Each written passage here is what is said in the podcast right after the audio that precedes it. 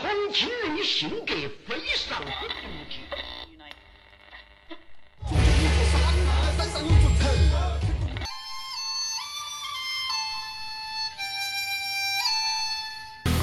三层大朋友最可爱耶！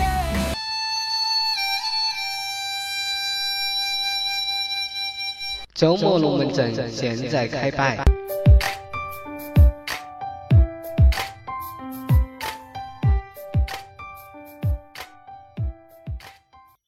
重庆是一座地形地貌独特的山水城市，这里的人民以耿直、豪爽、诙谐、可爱而著称。古书中对这里的赞美是“天生重庆”，而天生重庆的该行名、地名与这里的地形地貌一样独特，不可复制，也颇多风趣和传说。重庆的地名很土，很俗。但这些又土又俗的地名里，透着浓浓的温暖和亲切，它们隐藏着历史的沧桑，还有这个繁华都市南浔的情趣。在类别庞杂的地名中，和猫儿式样呆萌可爱，和鱼儿村般平淡无奇，有菜园坝样的乡村田园，有大同盖般的市井烟火。还有四五六七八九十公里的简单粗暴，毛线沟、贪脑壳的莫名其妙。重庆主城区的地名大致可分为以下几类：动物类、植物类、地貌类、桥类、商号类、官署类、百姓姓类、数字类、神话传说类、农历传说类、抗战时期类、名人类、颜色类。还有莫名其妙类。地名与百姓以姓氏命名的街巷村落，在全国都有，但是在重庆尤为普遍。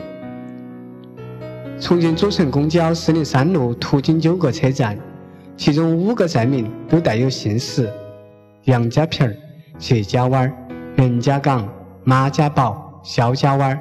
此外，带姓氏的地名还有黄家码头、鲁家祠堂。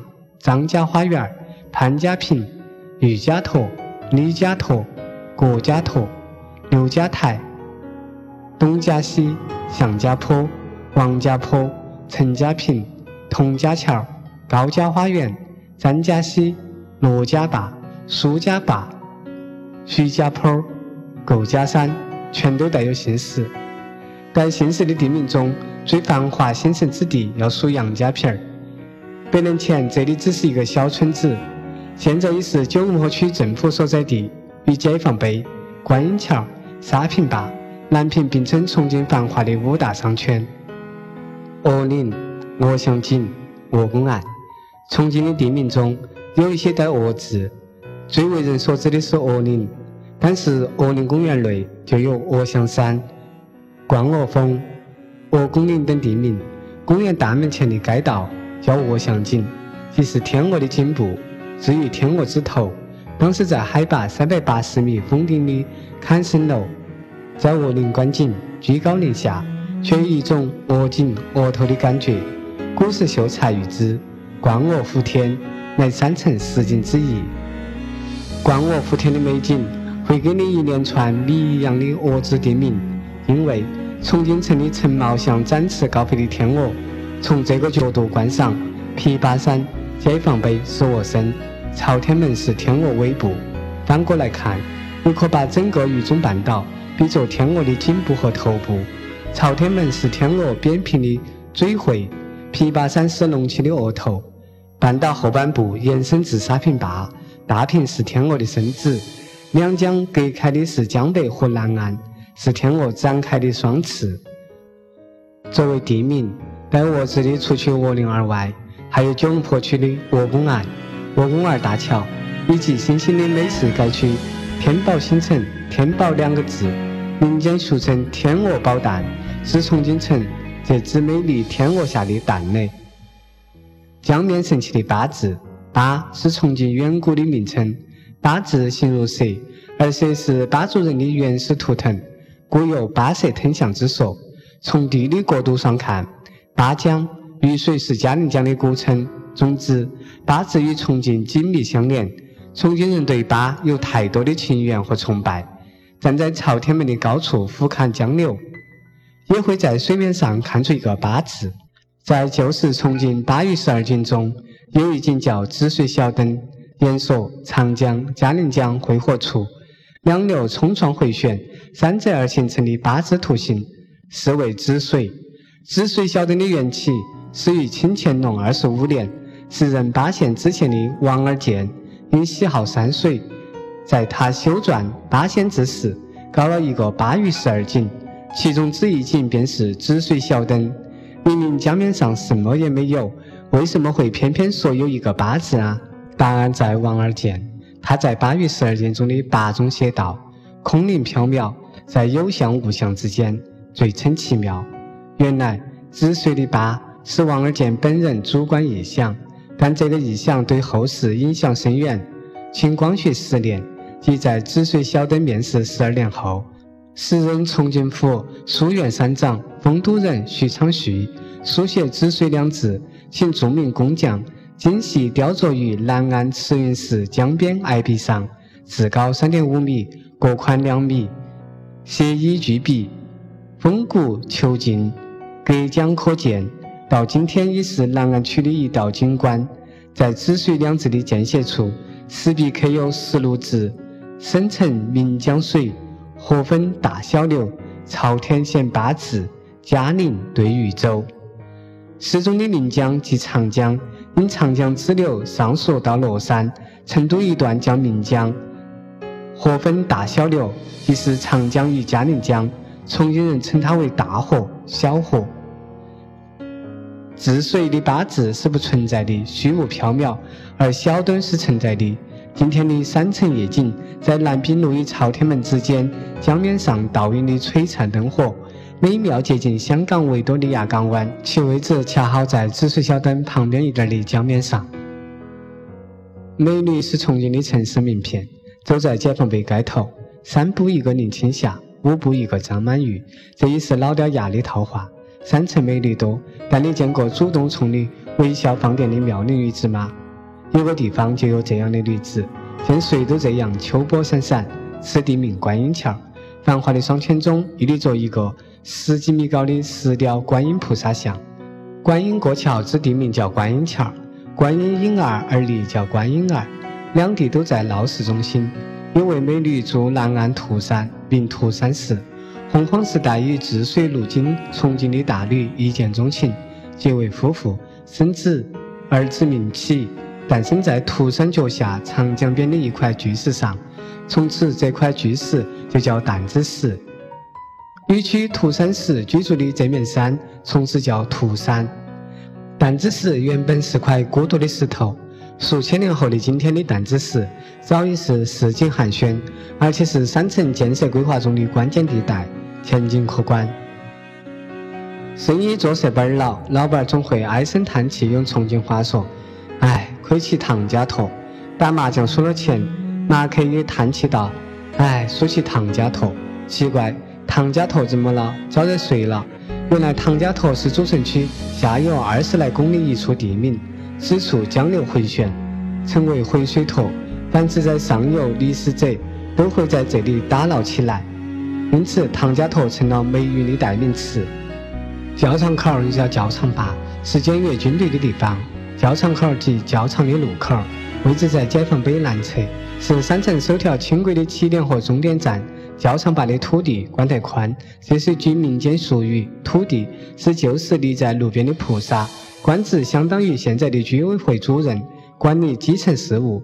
因教场坝位于城中心，教场坝的土地是总土地，总领导确实管得宽。教场坝的老瓜背起吃人，这又是句歇后语，形容某人厉害、霸气，像黑社会。初到北碚的人都会吃惊他霸气的奸名。这个偏僻的西南小城，很多街名都是以大城市的名字来命名的，诸如辽宁路、吉林巷、黑龙江巷。广州路、南京路、天津路、上海路、北京路、太原路、卢沟桥等等。抗战时期，北碚十分热闹，被称为“小陪都”。当时的北碚区区长是卢子英，卢作孚之弟。当时每实现一个城市，就改一个街名，为了铭记国耻。东三省实现后，原来清河路改为辽宁路，西山路改为吉林路，斜马路改为黑龙江路，北云路改为热河路，学院路改为大连路。七七事变后，东山路改为泸州桥路。不久，北平沦陷，又将文化路改为北平路。日寇占领了天津，便改仁和路为天津路；上海失守，改金福路为上海路；南京撤退，即将军河路改为南京路，和睦路改为广州路。重庆的地名对联有：观音儿上供琵琶，即金刚塔；天官府前骑金马，过通远门；铜锣出自打铜街，药子中了担子石，拿铜罐儿为鸡子。惹得猫儿叫，提金剑斩龙脑，吓得瞎子魂。重庆地名歇后语有：女菩萨看戏观音桥，北斗星落坡上七星岗，心头起波浪难平，傻子当领导糊涂官，麻绳捆口袋井口，三伏天围围巾卧井巷，武大郎的兄弟二郎，隔夜的冰粉一碗水儿。大将军解甲鞋马，巨人舞排比涂山。最后给大家出个重庆主城区地名的对联儿，求下联。上联是望龙门，望龙门好，龙门好月。求下联，最好是老重庆的地名，当然其他外地的地名也行。这期节目就结束了，感谢你的收听。资料来源于网络。如果对学习重庆话或节目有什么好的建议，请在六八互联微博、微信留言，谢谢，再见。融化我的冷傲，抹掉我的棱角，你的出现慢慢把我改造，柔软我的怀抱，消散我的烦恼，你的到来像太阳般闪耀，温和我的暴躁，除去我的粗糙，你的出现，生活变了面貌，赶跑我的寂寥，灿烂我的微笑。你的到来，多奇妙的美好，想要给你一个温暖的家，和你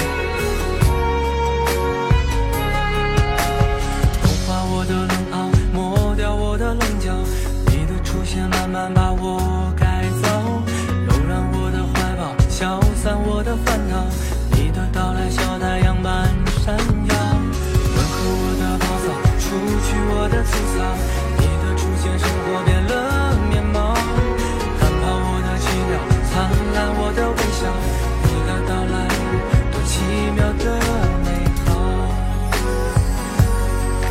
想要给你一个温暖的家，和你。